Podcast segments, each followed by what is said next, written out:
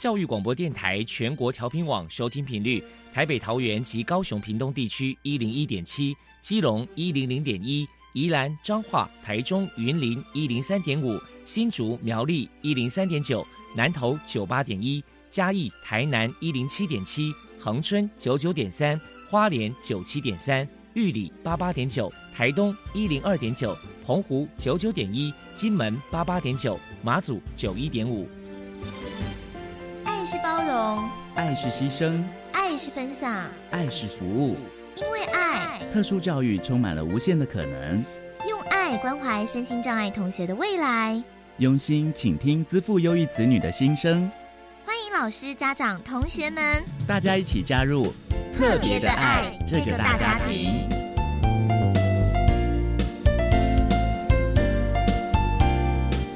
本节目由教育部学生事务及特殊教育司指导，国立教育广播电台监制，欢迎收听。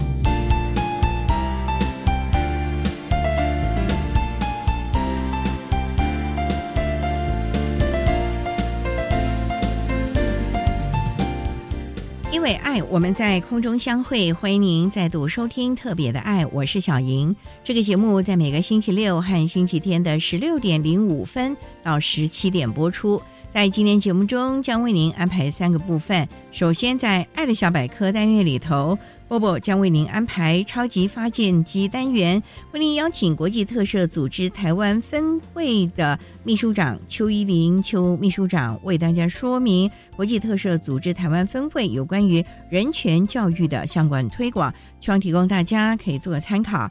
另外，今天的主题专访为您安排的是《爱的随身听》，为您邀请教育部华文视障电子图书馆的。工程师林伯荣，林工程师为大家说明人权的意涵，谈教育部华文视障电子图书馆应用的资讯，希望提供家长、老师还有同学们可以做个参考。节目最后为您安排的是爱的加油站，为您邀请获得二零二一年总统教育奖荣耀的国立台湾师范大学。化学系与特殊教育学系双主修的曾婉瑜同学为大家加油打气了。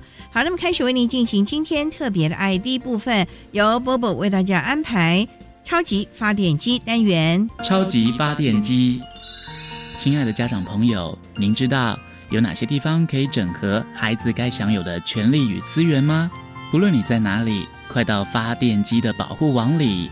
特殊教育往往相连，紧紧照顾你，一同关心身心障碍孩子的成长。Hello，大家好，我是 Bobo。今天的超级发电机，我们特别邀请到国际特赦组织台湾分会的秘书长邱依玲女士来跟大家介绍一下人权教育的推广服务。首先，我们先请您来谈一谈国际特赦组织台湾分会提供了哪一些服务项目呢？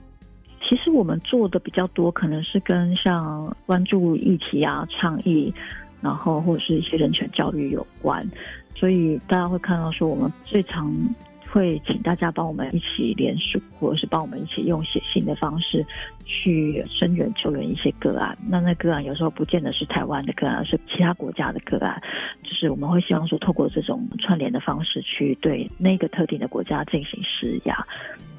另外就是会办一些讲座啦、座谈，会出版一些报告，然后透过演讲座谈的方式，也是让大家可以去更加理解。那比如说像之前我们针对新疆维吾尔的这个在教育营的议题，我们可能就有出了一份报告，那个就是去访问曾经在里面待过的人，那可能现在已经出来了，透过他们的亲身的经历或他们的家人描述，那去跟大家说明，就是他们经历过什么样的事情。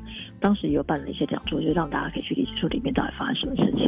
包括像当时香港国安法施行的时候，我们也针对这个实施一周年之后，也有发表相关的一些报告。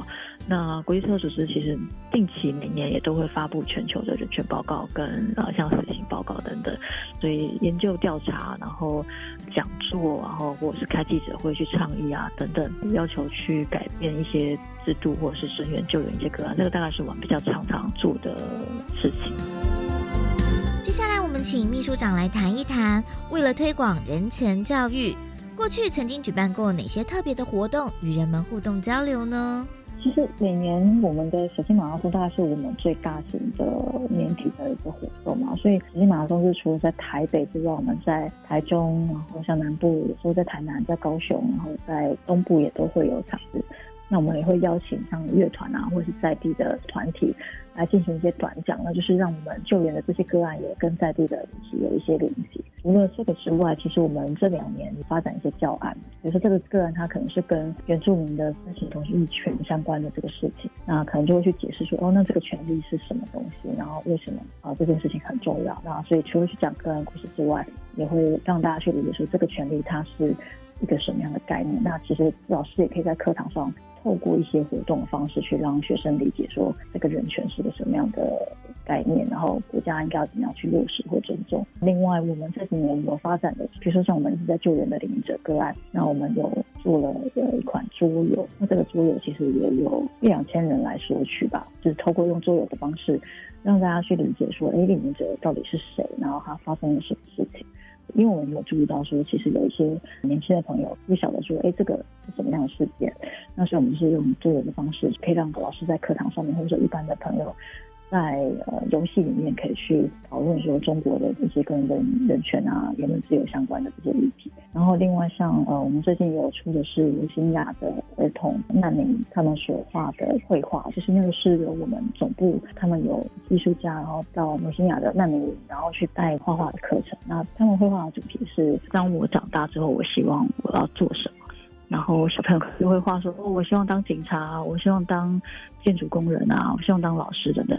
他们画出来的图案，后来把它变成是线条，然后就是变成是一个着色本，也是想说让台湾的小朋友可以透过去啊帮这些小朋友的图案上颜色，然后去理解说，哎，卢新雅是谁？他们为什么会被迫要离开他们自己的家乡？然后他们遭遇了什么事情？那他们的文化跟当地的缅甸的文化又有什么样不同？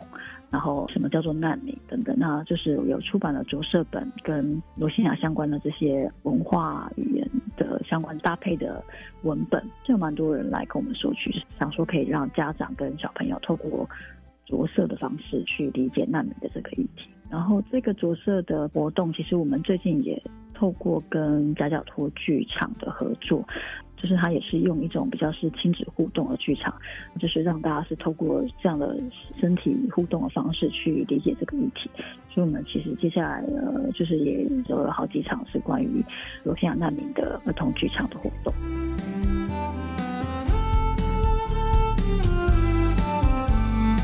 再来请教一下秘书长，针对人权教育，国际特色组织台湾分会在未来有哪一些新的计划呢？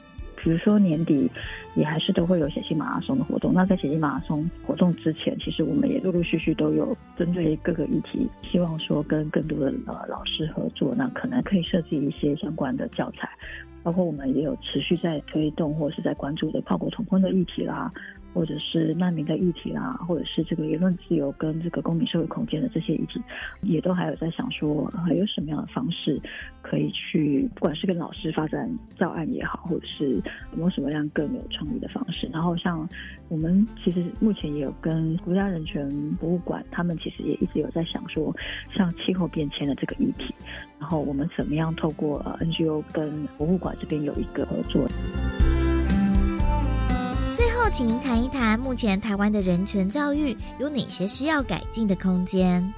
其实我们真的会蛮需要更多教案的发想吧，因为人权教育它的确就是可能跟一般我们在升学的这一块比较，可能不会被那么的重视，因为它可能并不是升学的一个重点的考试的项目啊等等。但事实上，它跟我们每个人的生活其实是息息相关的。就是说，你要怎么样去理解你自己作为一个人，作为一个公民，我们享有什么样的权利？或者说，不管是公民也好，即使是一个外国人，其实我们每个人应该想要什么样的权利？我们应该怎么样去尊重其他人的权利？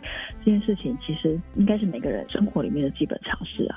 我们怎么样可以去跳脱说，在升学压力之外，然后我们怎么样可以让每一个不管是学生也好，或者是甚至是大人也好，我们可以真的在我们的教育的体系内或体系外。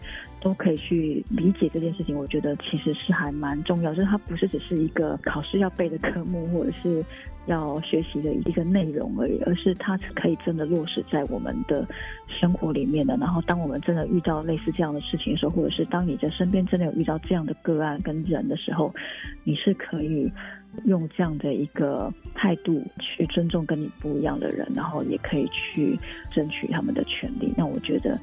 怎么样要可以让人权教育可以真的落实到我们每个人的生活里面，然后真的达到这样的一个程度？我觉得的确我们还有蛮多空间可以去做的。那当然，一方面当然是怎么样让不管是学生或大人，我们怎么样去用一些更有创意的方式去理解人权这件事情，就让大家知道说这个不是什么很抽象、很遥远的事情，它就是我每天日常生活里面会遇到的事情。只要跟公共事务。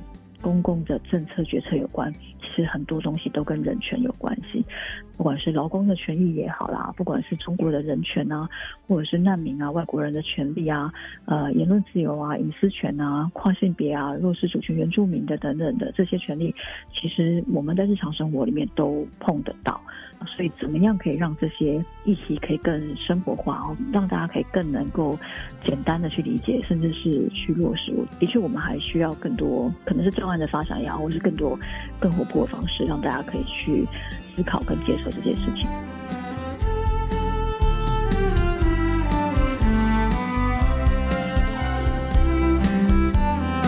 非常谢谢国际特色组织台湾分会的秘书长。邱依林女士接受我们的访问，现在我们就把节目现场交还给主持人小莹。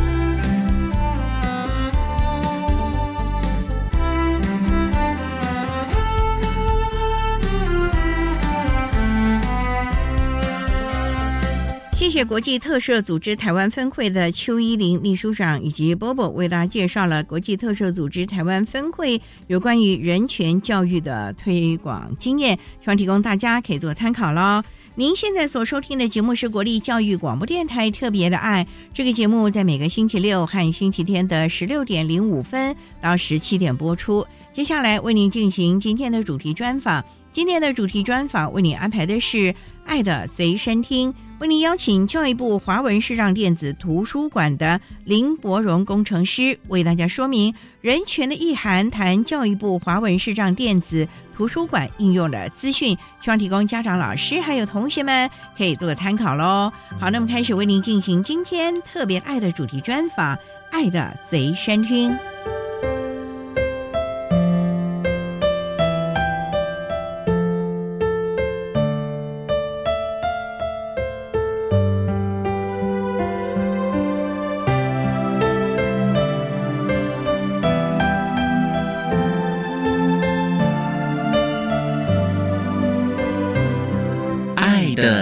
身听。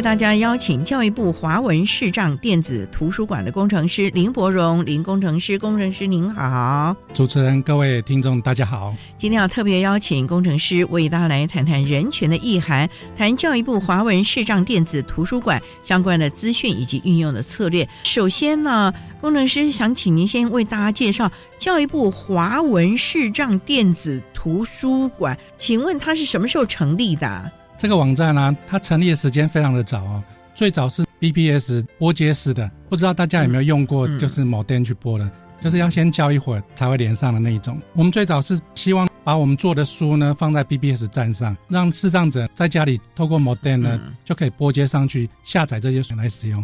所以它是一种网络的电子书了。对，那个时候还蛮早，是在一九九三年的时候，我们就建立像这样的 FidoNet 啊这种 Modern Way 的 BBS 站。那时候还没有所谓的 Internet，那时候都都靠电话拨接。可是主要就是要服务我们的市长朋友。对，后来呢，我们到了二零零二年啊那时候已经有 Internet，就开始把书放在网站上，就跟现在的比较像。您一直讲网站网站，那请问它到底在哪里啊？它是设在淡江大学的一部主机上。主机上，你的意思是它没有一个实体的图书馆哦？是的，在永和那边有个台湾图书馆，不是也有针对我们视障朋友的一个图书馆吗？我记得那时候馆长还特别来跟大家宣导说，哦，现在有这么一个图书馆，有声书啊，不管视障朋友啊，甚至于银发族亲子要阅读绘本啊，都可以去那里。哎，不是那个哦。他们那个啊是服务比较全面，它是所有的账别都有服务。我们是只有提供线上的电子的图书可以下载，然后利用合成语音或者是触摸显示器来阅读，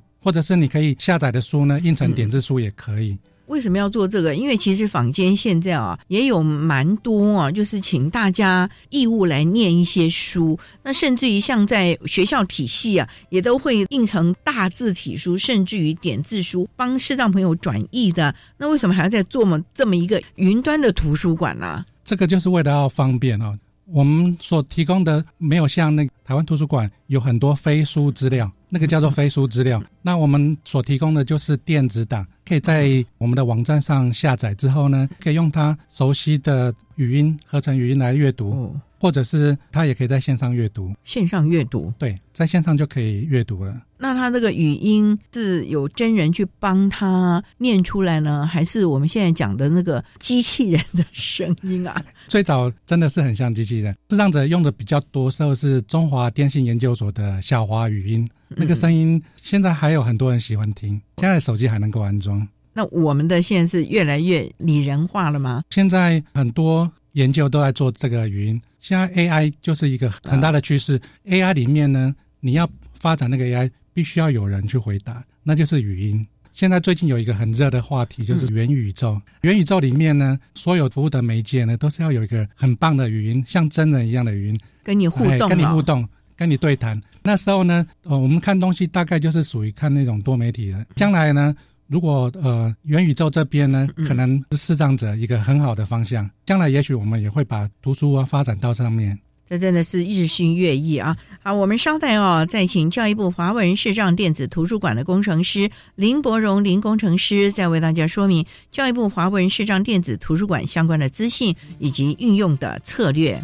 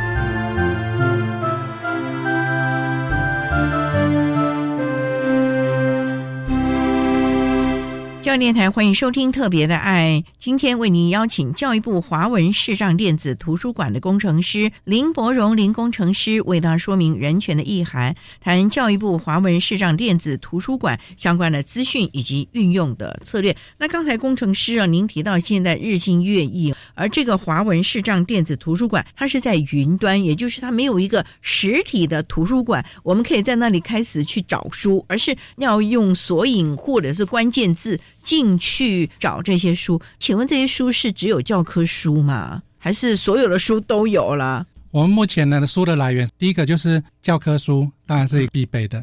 大专的教科书吗？大专还有高中职以下，只要我们要得到的书都会放在上面。第二个比较大宗的是，我们会跟出版社要书，看它的排行榜吗？其实我们要的书没有很多，我们每年大概会做一千本。那我们那时候就在考虑，到底要做多少本呢？比较符合。我前一阵在网络上就看到一个名人，就是巴菲特，股神巴菲特，他说啊，他每天会阅读六百到一千页。如果说我们把它三百页左右啊，一般书大概三百多页，除一下的话，大概每天阅二到三本。每年呢，这样乘上来就会落于七百三十到一千零九十五本之间，所以我们那时候就定了一个书的量，大概就是一千本，会不断的增加嘛？对，我们每年都做一千本，就是一千、两千、三千这样一直累计上来。这样的话，平均呢，如果以工作天来算的话，我们每天大概就会做五本的书上去。几个人在做啊？非常多的职工啊。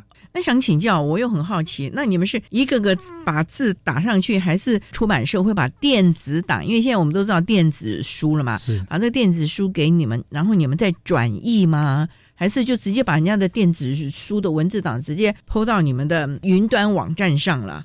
因为著作权的关系，所以我们跟出版社要书的时候呢，书流出去这件事情呢，也是他们非常在意的。所以呢，书回来之后呢，会转成点字的形态。点字哦，是。所以一般人也看不太懂，除了他懂点字的。所以这是完全就是服务视障朋友的喽。对。那台湾现在学点字的视障朋友是不是每一个都会啊？点字它要会触摸的话，必须要在一定的学龄之前学习，那个效果比较好。如果不摸点字的话，用合成的语音也可以把它朗读出来。那你们这个网站可以吗？朗读这个语音呢，是在他自己的设备端。就像现在我们电脑有一个，就是你只要滑鼠点到那个字，它就会念出来了，类似这样的设备了。对，那那个有点像是铃木阅读软体。现在再回过头来看，就是我们家大部分都有手机。比如说 iOS 啊、iPhone 啊，或者是那个 Android 的手机，在上面都有 APP。那那个 APP 呢，叫做语音随身助理，大家可以去下载这个语音随身助理。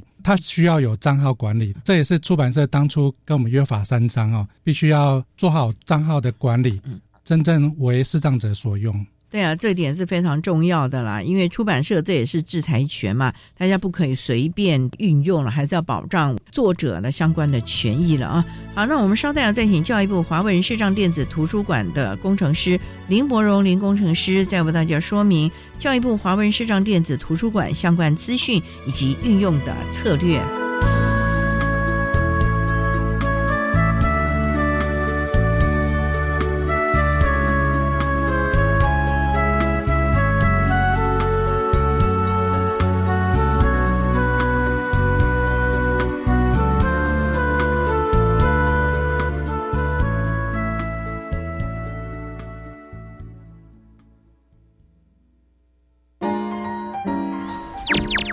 的记职，扎根的记职，国际的记职，跨域及创新的记职，都在记职新领航。请每个礼拜五傍晚五点二十分到六点，锁定由新北市政府教育局跟国立教育广播电台联合制播，由季杰主持的《记职新领航》。海洋教育推手奖即日起增建到七月十一号。是的，这是为了表彰推动海洋教育的团体、个人、地方政府及课程教学团队，鼓励民间资源挹注，凝聚各界力量，携手深耕海洋教育。欢迎政府机关及各级学校踊跃推荐相关资讯，请上网搜寻“海洋教育推手奖”。以上广告是由教育部提供。劳工职业灾害保险及保护法自一百一十一年五月一日实施，十五岁以上受雇于登记有案或设有税籍单位的劳工，均应由雇主申报投保；四人以下单位劳工、六十五岁以上劳工及家事移工都是强制投保对象哦。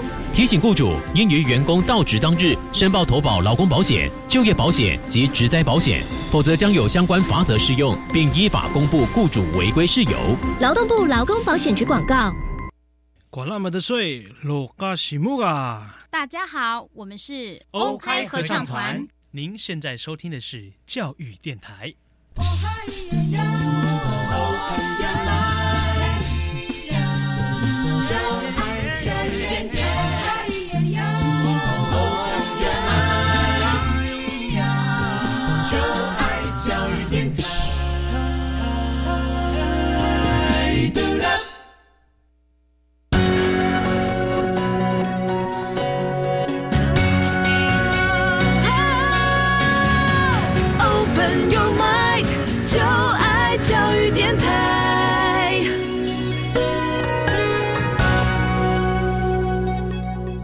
台欢迎收听《特别的爱》这个节目，是在每个星期六和星期天的十六点零五分到十七点播出。今天为您邀请教育部华文视障电子图书馆的工程师林伯荣林工程师为大家说明人权的意涵，谈教育部。华文视障电子图书馆相关的资讯以及运用的策略。刚才在节目的第一部分，林伯荣工程师为大家介绍了华文视障电子图书馆的相关概念。不过呢，我也很好奇的，您说这个只限定于是我们的视障朋友们运用，那你怎么知道呢？是他要把身份证字号给你呢，还是有一个什么样的管道给你们？不然。任何人都可以拿身份证。你看，现在图书馆我们申请一个借书证就可以啦。我们这里有一支那申请的专线，因为视障朋友呢，他比较习惯打电话，有困难的话，我们会在线上协助他。这支电话是零二八六三一九零六八。那我们有专人在负责，有双人徐徐老师。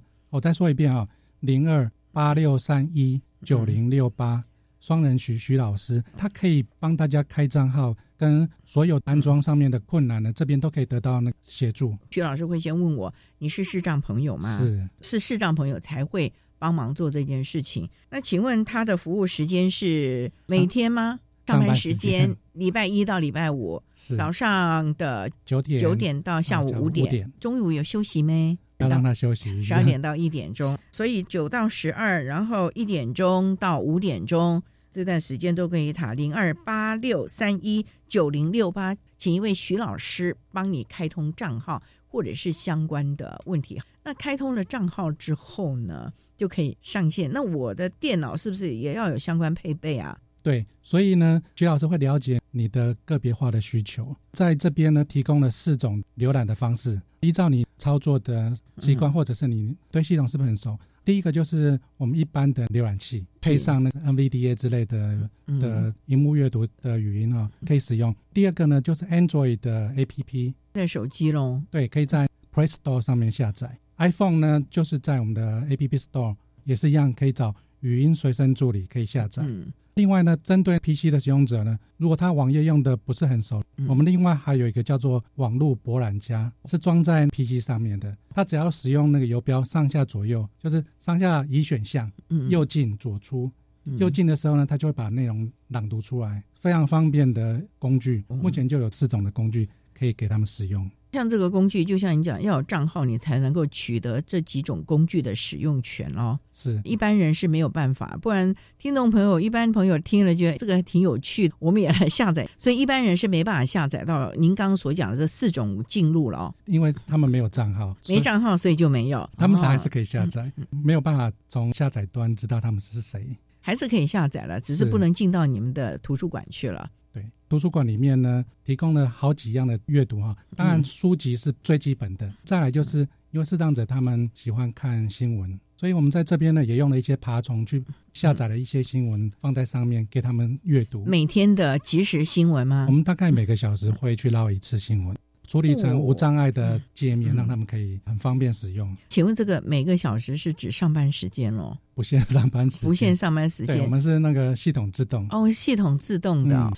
不然就只能上班时间听新闻，下班时间就没得听了。那另外呢，是这样子，有一些人他不太会上网站，甚至连这样这么方便行动的，或者是他本身是那个多障，不方便复杂的操作，我们也有一个叫做。行动数位图书馆系统，它是一个光碟系统。目前呢，在网站上有这样单独的选项，你要进去看也可以，或者是你要下载，把它解开来直接阅读也可以，或者是烧成光碟都可以。光碟有 Auto Run，你塞进去之后，它自己就会播放了。有一些是多障，它可能就是用口控的滑鼠，用嘴巴叼着滑鼠这样控制，也一样，上下移选、右进左出，可以很方便的操作。所以就不限于视障，可能像脑麻的朋友啦，或者是重度肢障的、多障的朋友都可以运用，只要他有相关的辅具，例如说用眼睛的啦，还有用手、嘴巴的啦，这些都可以了哦。嗯，那另外呢，我们也有一个嗯蝙蝠报纸哈、这个报纸呢介绍视障者的一些生活点滴，还有视障者自己来投稿。像我们有一位同事张国瑞，他是视窗导盲鼠系统的主要的研发者，他因为得到罕见疾病，现在只剩下手指的，懂。可是呢，他在这一期也投了稿，字数也还蛮多的哦，并没有打折扣。如果大家有兴趣，可以看最新的这一期的《蝙蝠电子周报》。蝙蝠月报。每个月会有一个嗯。蝙蝠的报纸，由陈云英小姐跟视障者访谈，或者是他们邀稿，哦。然后把他们的周遭呢相关的是是非非呢，还有点点滴滴都写成这样一个报纸。每个月大概会有十二篇左右。所以你们还是有一个编辑或者是主编做这件事情是啊。这样比较容易阅读，当然也接受投稿。其实还蛮多元的，重点就是你要怎么去运用了。除了这个蝙蝠月报，还有一些什么样的服务呢？除了这个之外哦，你也知道，视障者他们没有辅具的话，或者他没有学会怎么使用，对于他们去使用这个图书馆呢，会有很大的障碍。所以呢，我们也有到校跟学生面对面教他使用这样的一个推广的活动。各个学校都有吗？以大专为主，因为如果说我们直接跟学校联络的话，有很大的可能性他不会理我们。如果这个之外，也会增加学校支教上面的困扰。所以呢，我们跟辅具中心合作，视障辅具中心他们到校的时候呢，我们也顺便去跟学生访谈，看看他的手机是不是能够上我们的网站。有些是需要系统更新，或者是有些没有语音系统，很多形形色色的障碍，那我们就在现场帮他排除，教他简单使用。总是要善其器，才能够来运用这个电子图书馆了啊！好，我们稍待啊再请教育部华文视障电子图书馆的工程师林伯荣林工程师，再为大家说明教育部华文视障电子图书馆相关的资讯以及运用的策略。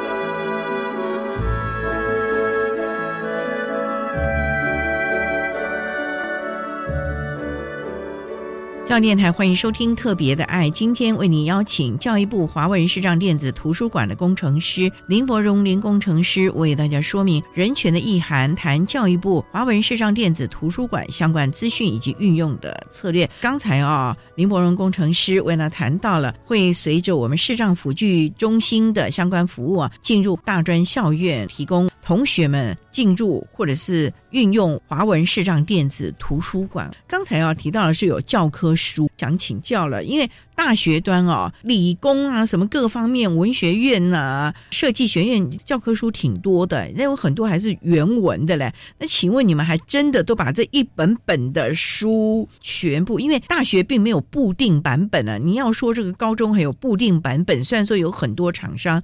可是大学是教授开书单的嘞，对，我们就是跟丹江大学典艺中心，他负责大专校院书籍的制作，所以我们就近跟他们把各种各式各样的教科书，包括原文的或者是其他各式各样的语文，我们都收集到华文视障电子图书网里面。那有分系吗？分学院吗？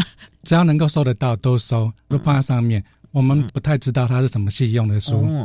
那我们要怎么索引呢？因为你可能今天一个工学院的书跟我理学院或者是文学院用的书不一样，那您这么多的书，我怎么去？难道要打关键字吗？或者是有什么方法吗？哦，我们这个图书馆是为视障者专门设立的，嗯，所以呢，我们在索引上面呢，除了国字之外。也可以用点字搜寻，也就是说，视障者他打的点字呢，也可以作为索引的关键字。也就是说，他只要打关键字，就可以找到他需要的教科书，除非这个书。在这个网站上没有，是图书馆里没有，只要有，他一定可以阅读得到了。对这个网站呢，鼓励视障者来阅读，因为阅读呢能够让他们对于文字的理解更好。所以我们里面收集的很多他们喜欢看的，大概就是属于文学类，包括小说啊，大概占了四成左右。这么多？哎，那另外呢，有一些管理的书或者心理的书，我们只要收集得到的，我们都放在上面。那教科书跟这个一千本的书是不是分开来啊？他们是同一个资料库，只要搜寻都搜得到，并没有限定每年多少本吧？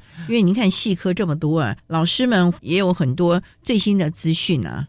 有一些是更新版本，比如说第二版变成第四版，它有可能有版本的设计哈。教科书是学生必备，特殊的人才会上去看。我们刚刚有提到一个行动数位图书馆系统，每一期我们会。精选五十本书，那五十本书我们就不会放教科书了，我们就会放一些畅销书，排行榜的那种。对对对对，现在什么元宇宙啦、爬金啊，很有名的，就是公司在演的这些。比如说遇到爱因斯坦百年诞辰，我们也会有一些应景的书会放在科普的书上来。是。所以其实也是因应社会的潮流啊，去选书的。那这些书要打成点字，要转换，也有志工帮忙吗？这个是很花人力的工作，又有著作权的问题，不能把整个电子版明眼人看的书直接放上去，所以要经过一个转译嘛。是。所以那你们的志工哪里来啊？学校的学生、工读生，那另外有一些退休人士很有心要做一些贡献。在我们那边帮忙打字，那一定要去你们那里打吗？现在不用，校对完了给我们就可以。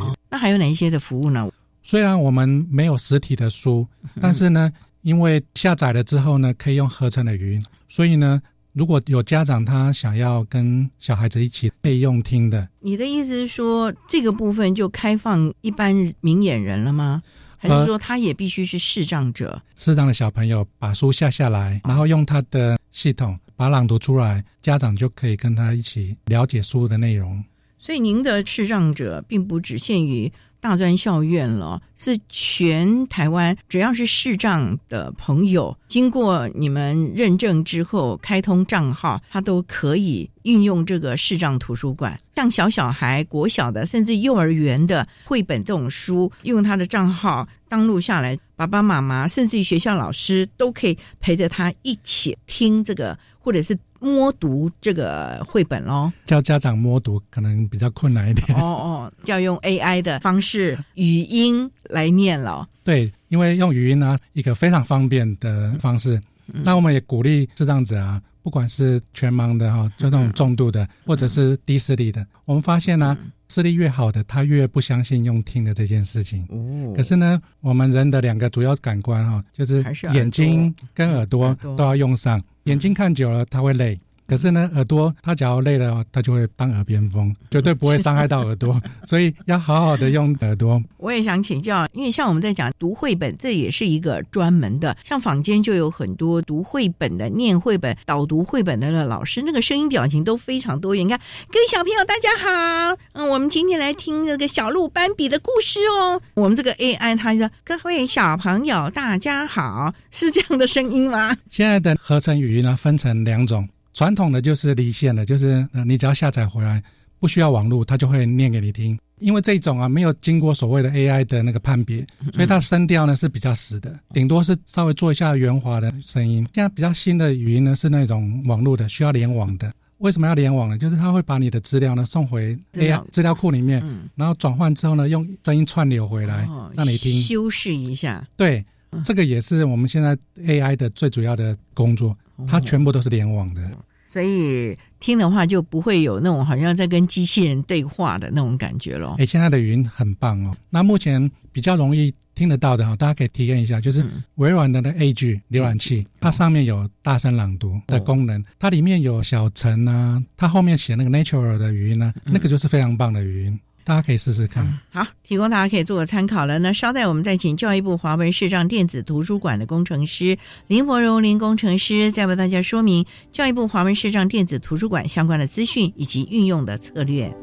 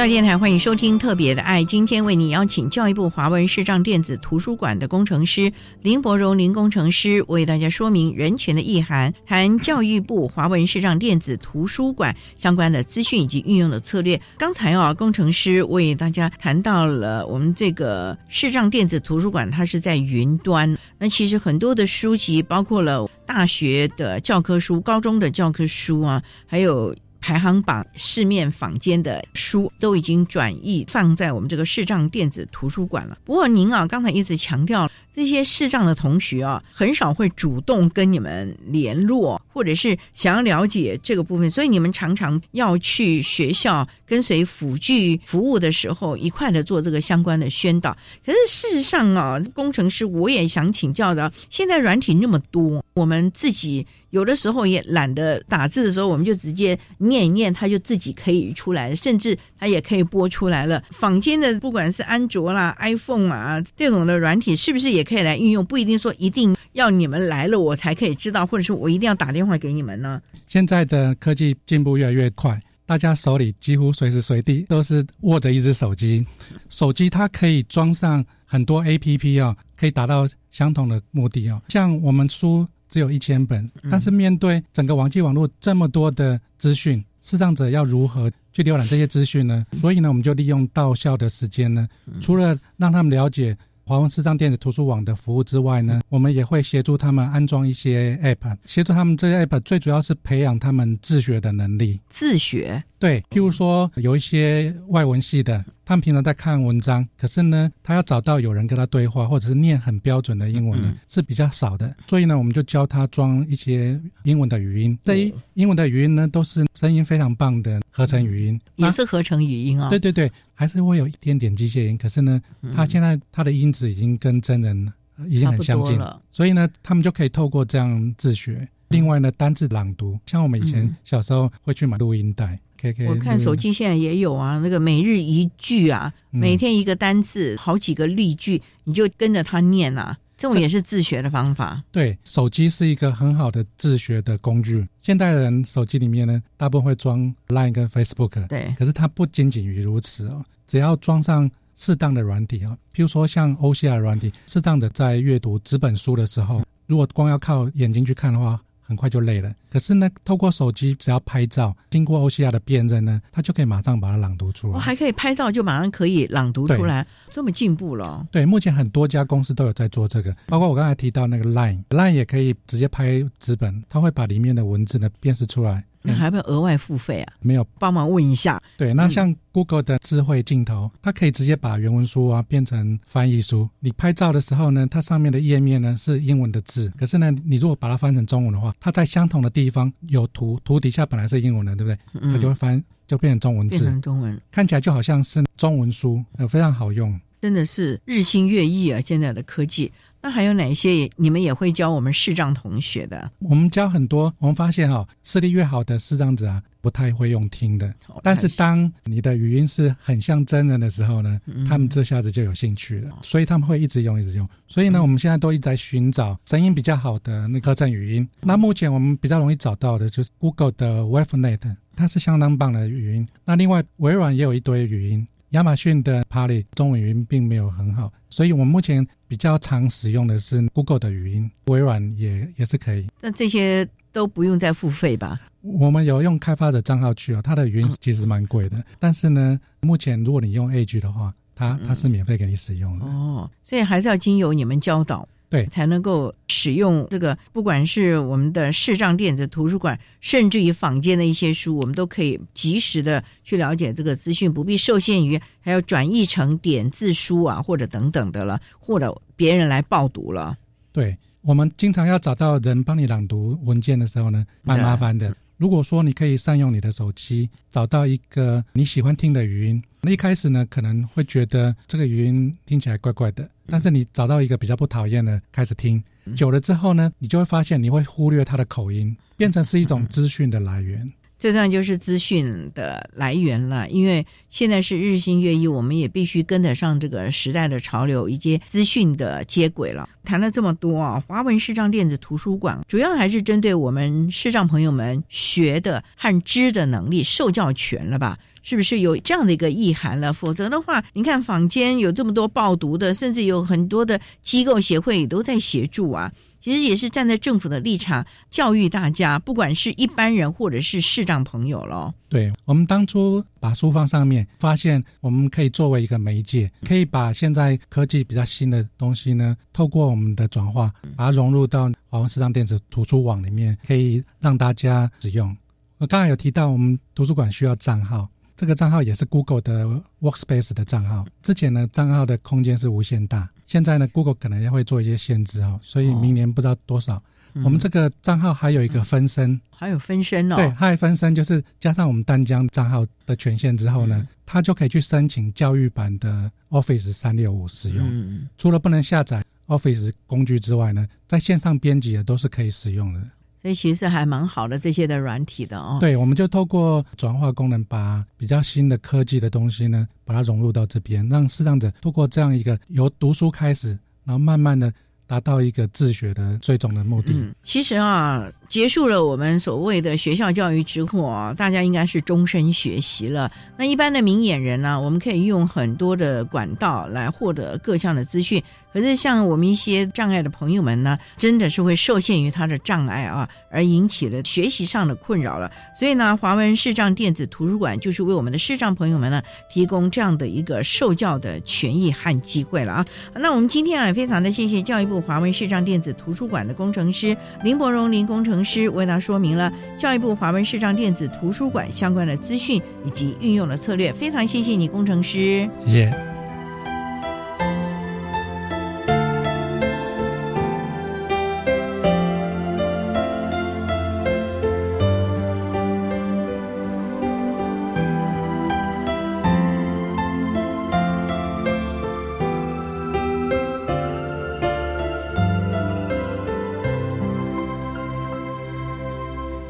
教育部华文视障电子图书馆的林伯荣工程师为大家介绍了教育部华文视障电子图书馆的应用资讯，希望提供大家可以做个参考喽。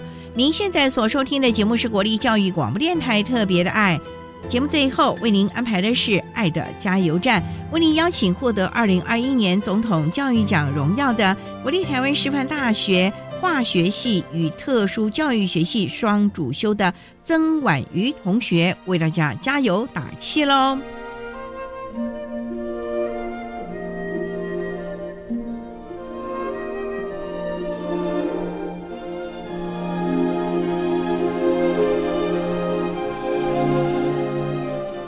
爱的加油站。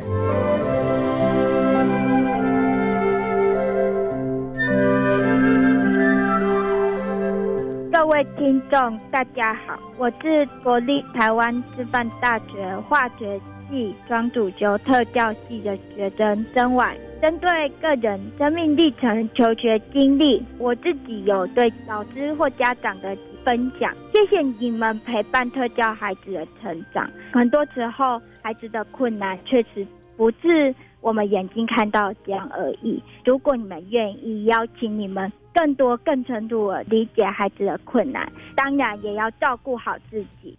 最重要的是等待孩子未来他会成长起来的。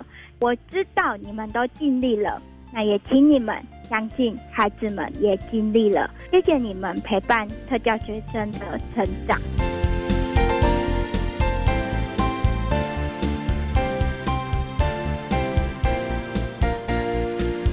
节目就为您进行到这了，感谢您的收听。在明天节目中，为您邀请获得二零二一年总统教育奖荣耀的国立台湾师范大学化学系与特殊教育系双主修的曾婉瑜同学，要为大家分享正向积极的思考，谈特教学生生命教育的教学以及重点的方向，希望提供家长、老师还有同学们可以做个参考喽。感谢你的收听，也欢迎您在明天十六点零五分再度收听特别的爱，我们。明天见喽，拜拜。